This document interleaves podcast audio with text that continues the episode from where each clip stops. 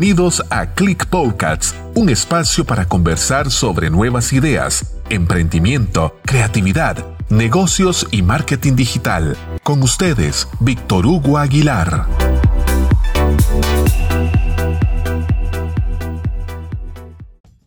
Bienvenidos a Click Podcasts. Vamos a conversar sobre seguridad, privacidad y buenas prácticas digitales.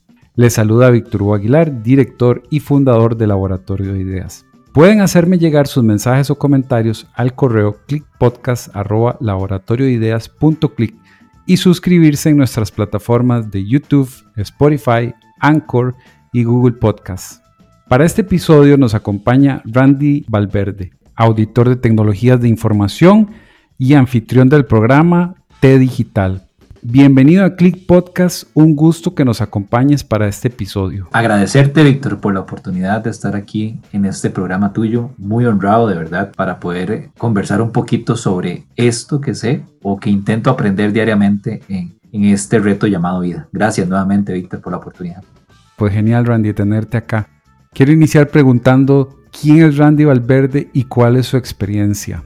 Esas son de las preguntas complicadas, porque a pesar de que uno cree conocerse, termina uno enredándose un poquito.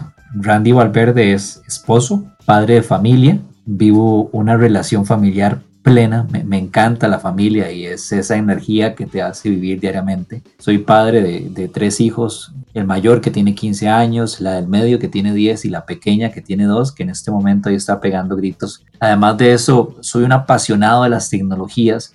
Me encantan las tecnologías desde todo punto de vista, desde pequeño, desde que vi hackers y wargames. Y ahí juego uno que otro videojuego eh, investigador y por supuesto, al igual que, vos, tratando de emprender con proyectos. Tengo un programilla ahí, T Digital, que vos lo mencionaste al principio, que lo que intentamos es disminuir brechas digitales y brechas sociales a través de las tecnologías. Es un podcast que también está en varias plataformas. En resumen, ese es Randy Valverde, que además es un querido hermano y aquí seguimos aprendiendo en este reto llamado vida, tratando de ser un hombre virtuoso. Randy, nos hemos transformado en una sociedad hiperconectada, tenemos acceso a nuestras redes desde cualquier lugar y dispositivo, ahora más que nunca estamos haciendo teletrabajo, accedemos a juegos, a compras, a aplicaciones, a todo lo que se nos pueda ocurrir. ¿A qué nos arriesgamos en el ciberespacio hoy en día? Qué bonita pregunta esa porque precisamente en este momento estoy leyendo un libro genial de uno de mis autores favoritos que se llama Yuval Noah.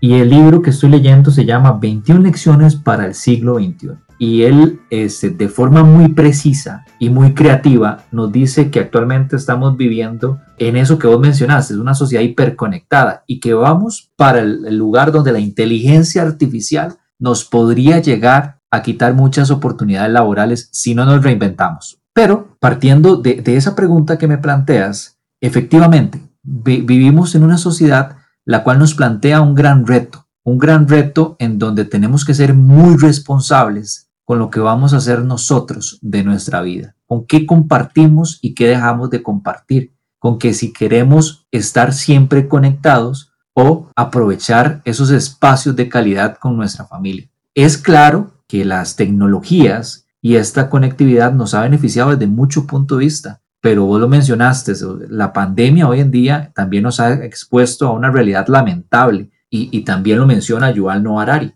y es que las brechas digitales se han aumentado enormemente. ¿A qué me refiero? A ver, caso ejemplo, hoy la, el tema de la educación, algunos estudiantes pueden conectarse al 100%, otros ni siquiera tienen un celular inteligente para poder recibir lecciones. Entonces, esa hiperconectividad y esta disrupción tecnológica nos ha puesto en evidencia que las clases sociales se están evidenciando cada vez más. Leí ayer parte del libro y, y Yuval Noah Harari nos dice que podemos llegar, a pesar de que se supone que la tecnología nos ha ayudado a, disminuir esas brechas, es, una ilusión, es una ilusión tan grande que podemos llegar a darnos cuenta que las personas que van a tener mucho dinero van a tener acceso a los mejores sistemas tecnológicos y las personas que, no tienen tanto dinero, que no tenemos tanto dinero, vamos a recibir las tecnologías un poquito atrasadas.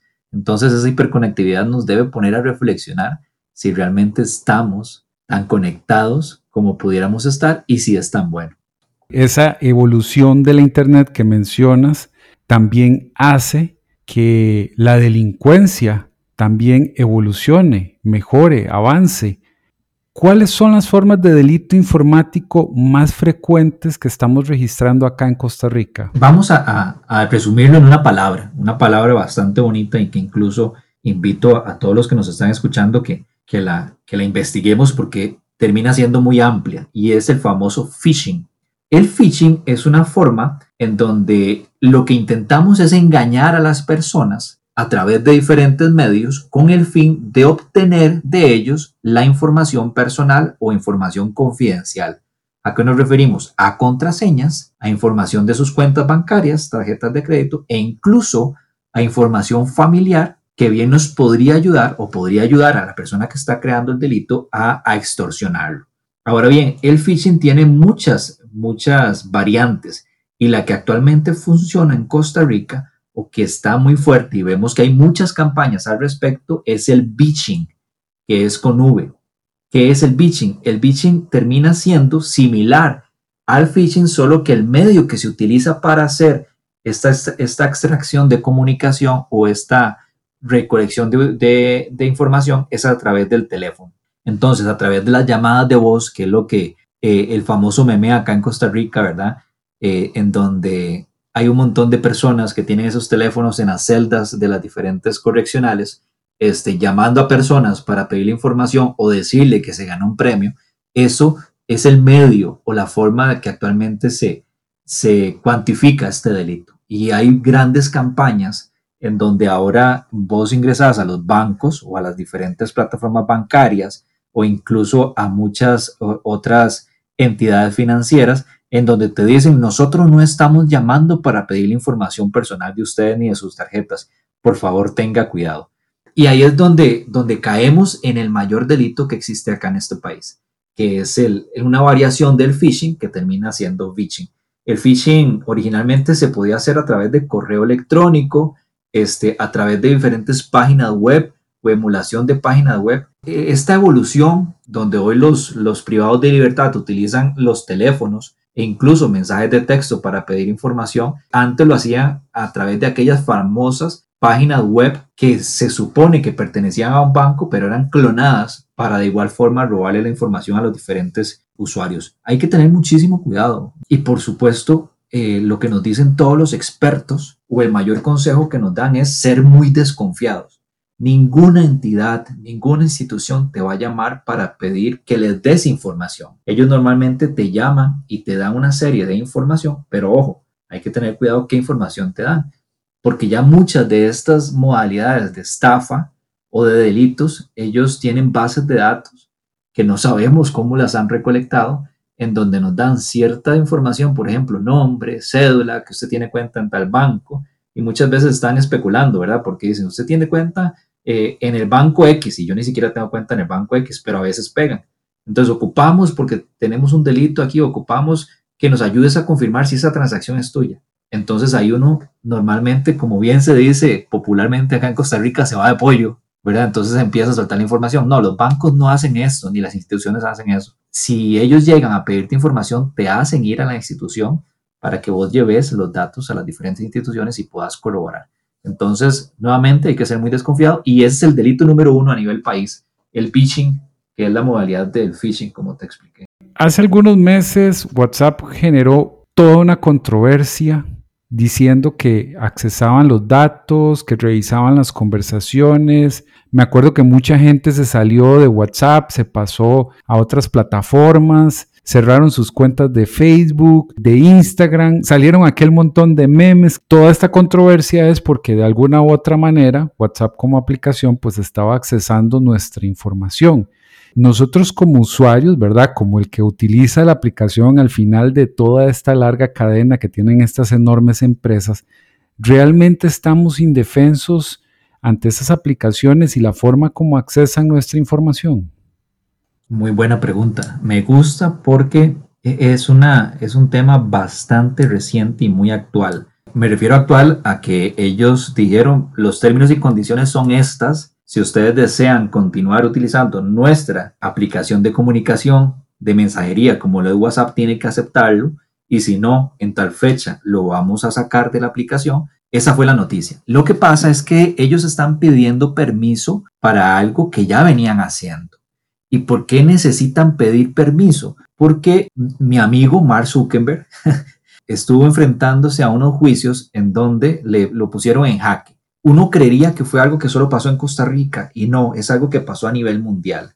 Esa migración de personas a las otras plataformas como Telegram, la cual recomiendo, a mí me encanta Telegram realmente, o también informaciones como, como Weebops o incluso algunos hablaban de tener Messenger, eh, solo el de Facebook y otros incluso migraron a Signal, que termina siendo más segura. Esa migración se dio a nivel mundial. Tengo muchos contactos en Estados Unidos que dijeron, nosotros yo voy a dejar de utilizar WhatsApp. Lo que pasó fue que surgieron ese montón de memes porque muchos eh, relacionaban este caso de, que tenemos que comunicar las políticas para que sigan utilizando nuestros servicios con el caso de Costa Rica de la UPAT. Ahora bien, es algo que ya venían haciendo, es algo que actualmente nos están comunicando formalmente que van a empezar a hacer. Y si bien es cierto, los términos y condiciones de WhatsApp dicen de que ellos no van a leer tus conversaciones privadas, hay muchos detalles que, que nos puede tomar horas para hablar y me refiero a los patrones. Pero antes de entrar a hablar de los patrones, yo quisiera decirle a los radioescuchas que no es algo que hay que tomarse a la ligera que si bien es cierto, yo utilizo Facebook y en Facebook normalmente yo publico mucha información, yo debería reflexionar si lo que yo coloco en Facebook o con las personas que yo interactúo en Facebook son exactamente las mismas personas con las que yo interactúo en WhatsApp, con los grupos que yo tengo en WhatsApp.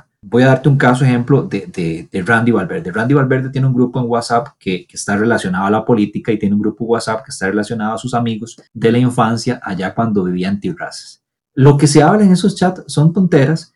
Por un lado, los amigos de la infancia y por otro lado, en, el chat de política se hablan temas de, de interés nacional. Lo que yo hago en Facebook, normalmente lo que hago es promocionar mi podcast de T Digital e incluso compartir uno que otro chiste, ¿verdad? Lo que yo hago en Facebook no es lo mismo que yo hago en WhatsApp. E incluso cuando hablo de patrones, WhatsApp o los términos y condiciones de WhatsApp dicen que nosotros vamos a poder darnos cuenta en dónde te estás conectando a través de la geolocalización. Es decir, si yo hablo mi WhatsApp en mi trabajo, ellos se van a dar cuenta que yo estoy trabajando en la Uruca. Si yo abro mi WhatsApp en este momento en mi casa, se van a dar cuenta que yo estoy trabajando en Cartago o que yo estoy en Cartago. Entonces ahí vemos dos puntos de vista diferentes. Además, nos vamos a, vamos a tomar en cuenta el tiempo que usted pasa en sus grupos ¿verdad? En este caso, si yo paso en mi grupo de política metido de las 24 horas, una hora, que es bastante, ellos van a decir, mira, qué interesante, ¿por qué Randy pasa tanto tiempo en ese grupo? ¿Y quiénes más están en ese grupo? Entonces ahí se empiezan a establecer nexos y se empiezan a crear patrones sobre qué está haciendo Randy.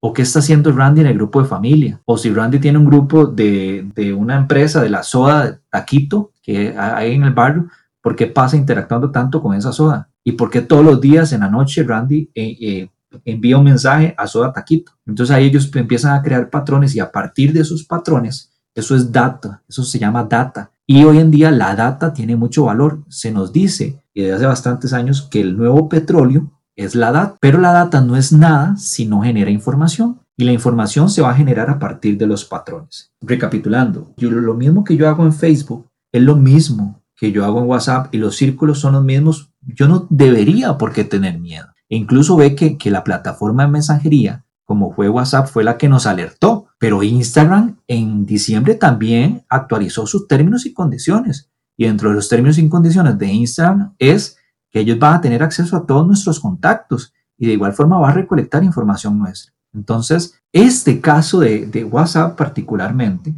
lo que nos vino fue advertir que para eso vamos. Esa es nuestra nueva realidad. Estas grandes compañías necesitan datos y a partir de datos necesitan generar información. Entonces, que ya tengan mi nombre, Randy Valverde, que ya tengan mi teléfono, que ya tengan mi cuenta de, de correo, no es suficiente data. Lo que ocupan es saber qué hago dentro de WhatsApp, en cuáles grupos participo, dónde utilizo WhatsApp y cuánto es el tiempo que yo intervengo en WhatsApp. Es una nueva realidad. ¿Tenemos que tener miedo? No. ¿Tenemos que tener mucho cuidado? Claro. ¿Por qué no hay que tener miedo? Porque a eso es lo que vamos.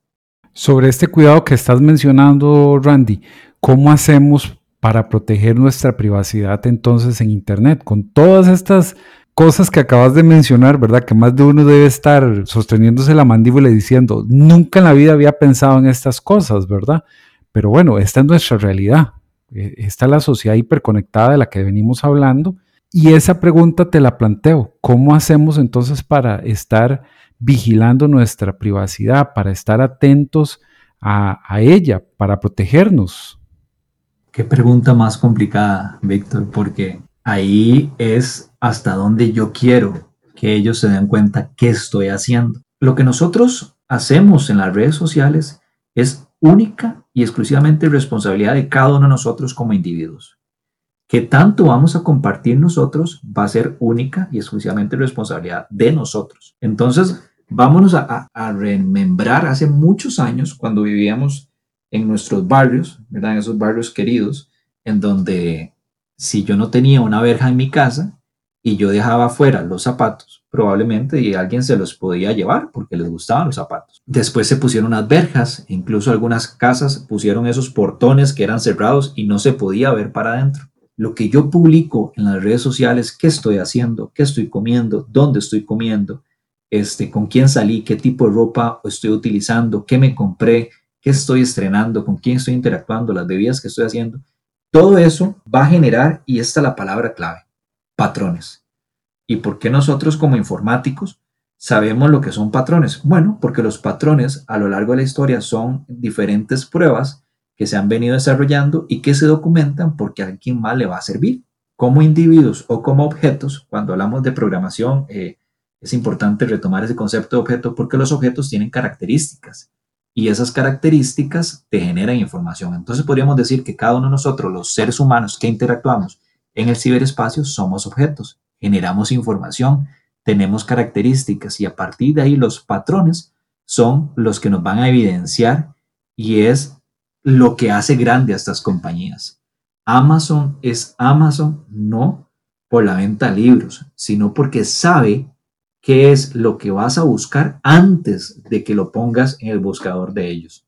De igual forma con Google. Google es Google, no porque es un buscador minimalista, sino porque tiene Gmail y sabe todo lo que compartes a través de Gmail. Pero además tienen las diferentes herramientas, ahora incluso el sistema operativo Android y, el Chromebook, y saben lo que quieres. De igual forma sucede con Facebook y de igual forma sucede con todas las empresas grandes tecnológicas. A tu pregunta, ¿qué, podemos hacer con la privacidad? Ser maliciosos y ser muy responsables.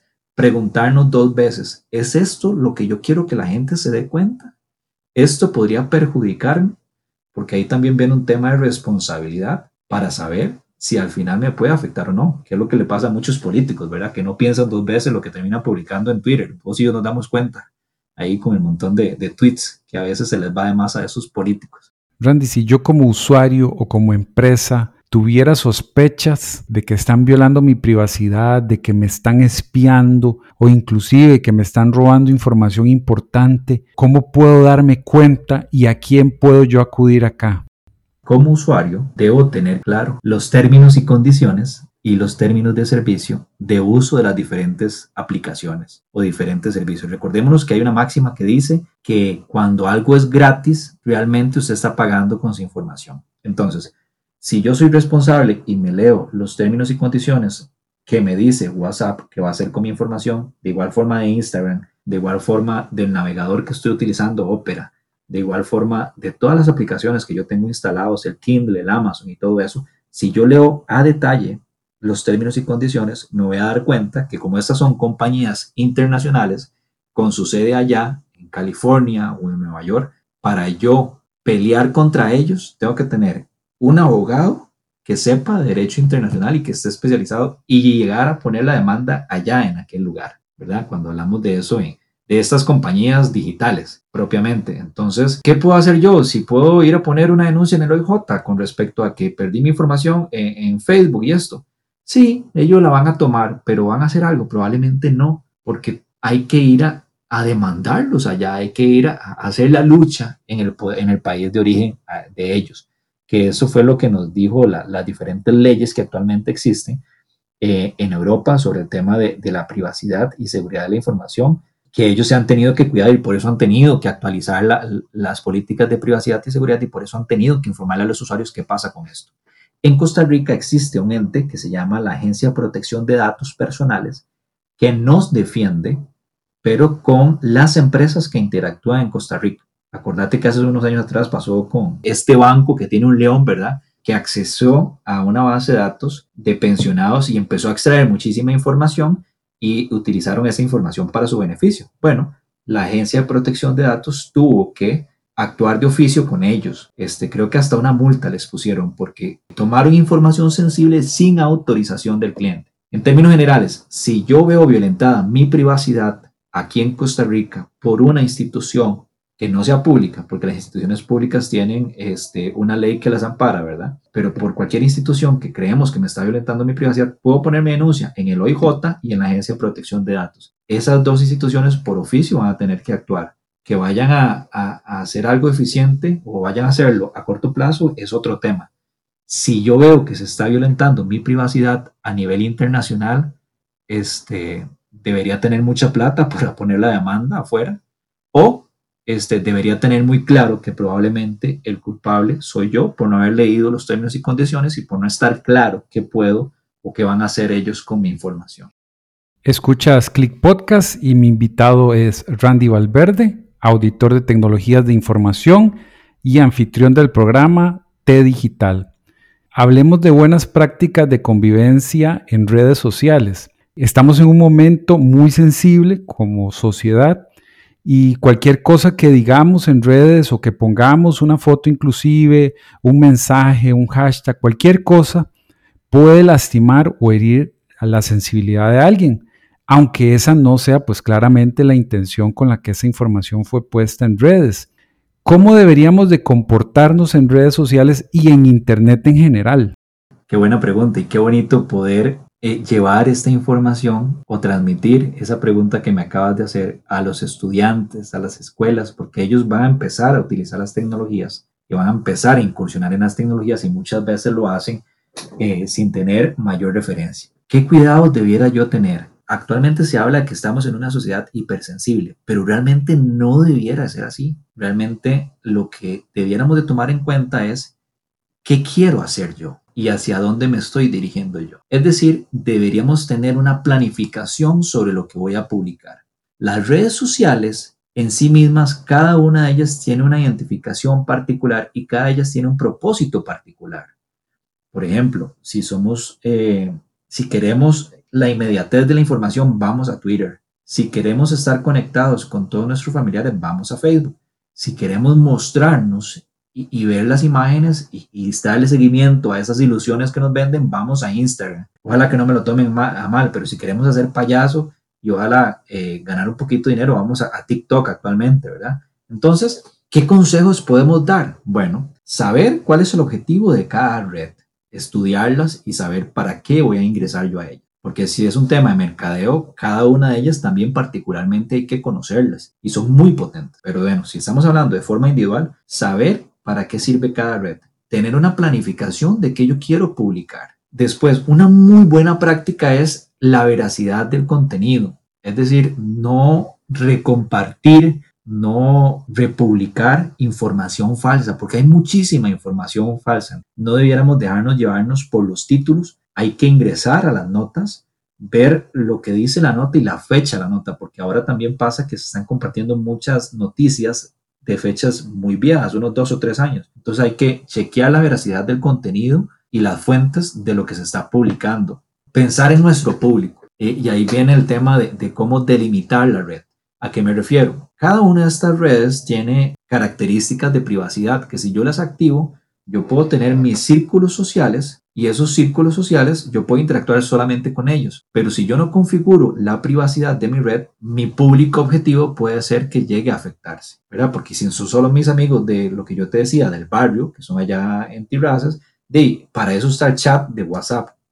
El meme que yo comparto ahí no va a ser el mismo meme que yo voy a compartir en este momento en Facebook. ¿Por qué? Porque yo en Facebook trato de hablar sobre tecnologías, de manejo responsable de tecnologías e incluso promocionar el podcast. Entonces hay que tener mucho cuidado con el público que yo voy a afectar. Después, Eh, estudiar la privacidad de las diferentes redes es muy importante para que yo con este estudio sepa a dónde me estoy dirigiendo y otra vez controlar los círculos con los que estoy interactuando. Eh, también hay que tener cuidado con los mensajes que yo respondo. Normalmente hay mucha gente que crea perfiles falsos y porque sabemos que varios amigos los tienen, yo acepto esa invitación. Entonces hay que tener cuidado con eso y hay que investigar a estas personas o, por lo menos validar estas, estas invitaciones que nos llegan. Eso es muy, muy importante. Siempre hay que responder de forma positiva. Recordemos que lo que nosotros hagamos en las redes sociales nos puede afectar eh, en la vida real. Incluso si yo llego a comentar eh, de forma negativa una red social e incluso eh, insultando a una persona, eso podría tener problemas legales para mí porque yo soy responsable de lo que yo haga en la red social. Hay que tener mucho cuidado con eso. Sin duda hay que tener actualizadas nuestras aplicaciones en los celulares porque también ahí podrían haber bugs o huecos de seguridad que nos podrían afectar. Todo se resume en una palabra, Víctor. Ser muy, muy responsables y principalmente leer. Ojalá leer dos veces lo que yo voy a publicar, porque ya cuando lo leo la segunda vez tal vez me, me prevenga de hacer algo negativo. Entonces hay que tener mucho cuidado. Yo soy el responsable de lo que yo publico en la red. Ahora mencionabas uno de los flagelos que como sociedad nos hemos enfrentado y son las famosas noticias falsas, ese montón de cosas que recibimos que, ¿verdad? Les alteran el audio, como dijiste, les alteran las imágenes, buscan de por aquí, de por allá y generan estas cosas y, la gente se asusta, ¿verdad? Y se las cree. ¿Qué podemos hacer con esas famosas noticias falsas? Las, noticias falsas actualmente es un problema que no sé si, si problema para, para las compañías estas que tienen que manejan las redes sociales, porque para ellos que se comparta esto y que se genere interacción en torno a esto, muchas veces les termina beneficiando. Y ahorita se me escapan dos documentales muy buenos, que siempre hablo de ellos, pero me cuesta acordarme el nombre. Uno es de HBO y otro es de Netflix, pero espero ahorita poderme acordar. Lo cierto es que eh, dentro del documental de HBO hablan que, que estas grandes compañías viven de las noticias falsas, porque eso genera gente que interactúa con estas noticias falsas. La pregunta que me haces es, ¿qué hacemos para no caer en el tema de las noticias falsas. Ya de, igual forma, estas compañías dicen, entre comillas, y abro comillas y bien grandes, que ellos están procurando disminuir las noticias falsas, pero también a veces caemos en temas de censura, pero yo creo que eso es otro podcast, porque ve lo que hizo Twitter contra. ¿Cómo podemos prevenir las noticias falsas? Hay que ser responsables, hay que leer, no solo leer el título, sino ingresar a leer la noticia, porque muchas veces nos llega una nota que con el título lo que hacemos es compartirla y compartirla y compartirla, que es lo que hacen nuestros tíos, nuestros abuelos, incluso familiares, comparten y no se meten a leer. Porque muchas veces este, una noticia muy vieja termina siendo una noticia falsa actual.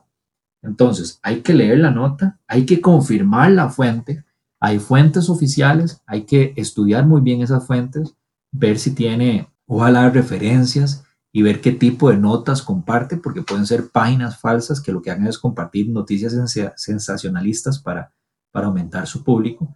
Entonces, lo que hay que hacer es leer título, leer fuente, leer fecha y ser responsables con lo que estamos este, compartiendo. Y por supuesto ayudar a nuestros, a nuestros familiares. Es decir, apenas me llega una noticia que yo sé que es falsa, indicarle, esa noticia que estás compartiendo es falsa, o educarlos para decirle cómo poder ellos identificar las noticias falsas. De las películas que te mencioné que hablan sobre estos temas, una es Social, The Social Dilemma de Netflix, que nos, nos abre los ojos, la realidad actual que estamos viviendo, y la de HBO, espero ahorita acordarme, porque ella particularmente habla de, de las noticias falsas y del gran problema, entre comillas, para estas grandes compañías que actualmente viven de estas noticias falsas. Randy, nos ha ganado el tiempo. Ha sido de muchísimo provecho tenerte acá en Click Podcast. No quiero irme sin antes hacerte una pregunta que acostumbro realizarle a mis invitados. ¿Qué es el éxito?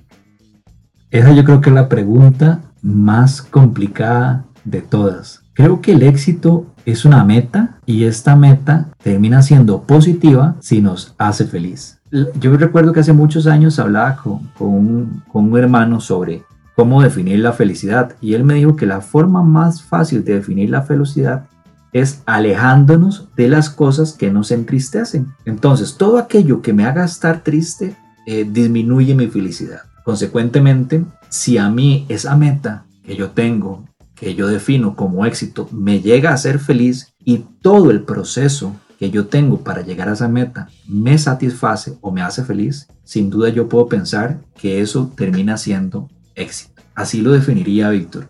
Me la pusiste complicada al final. Randy, de verdad, no esperaba ponértela así de complicada, pero realmente quiero agradecerte un montón por estar acá acompañándonos y pues reduciendo esas brechas digitales de las que has venido conversando.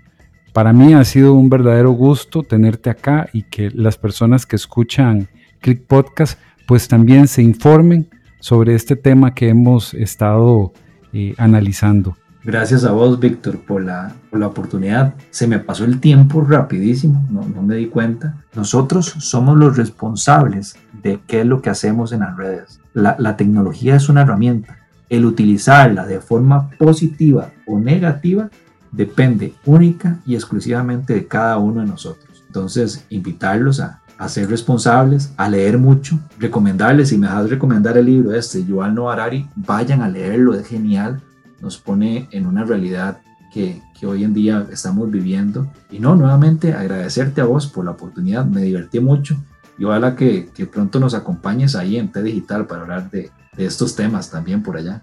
Pues así será. Te invito a compartir este episodio y suscribirte a Click Podcast en Google Podcast, Anchor, Spotify y YouTube. Nos escuchamos acá en Click Podcast. Hasta la próxima. Escuchaste Click Podcasts. Si querés compartir tus ideas, opiniones o comentarios, escríbenos a clickpodcasts@laboratoriodeideas.click. Te esperamos en nuestro próximo episodio. Click Podcasts.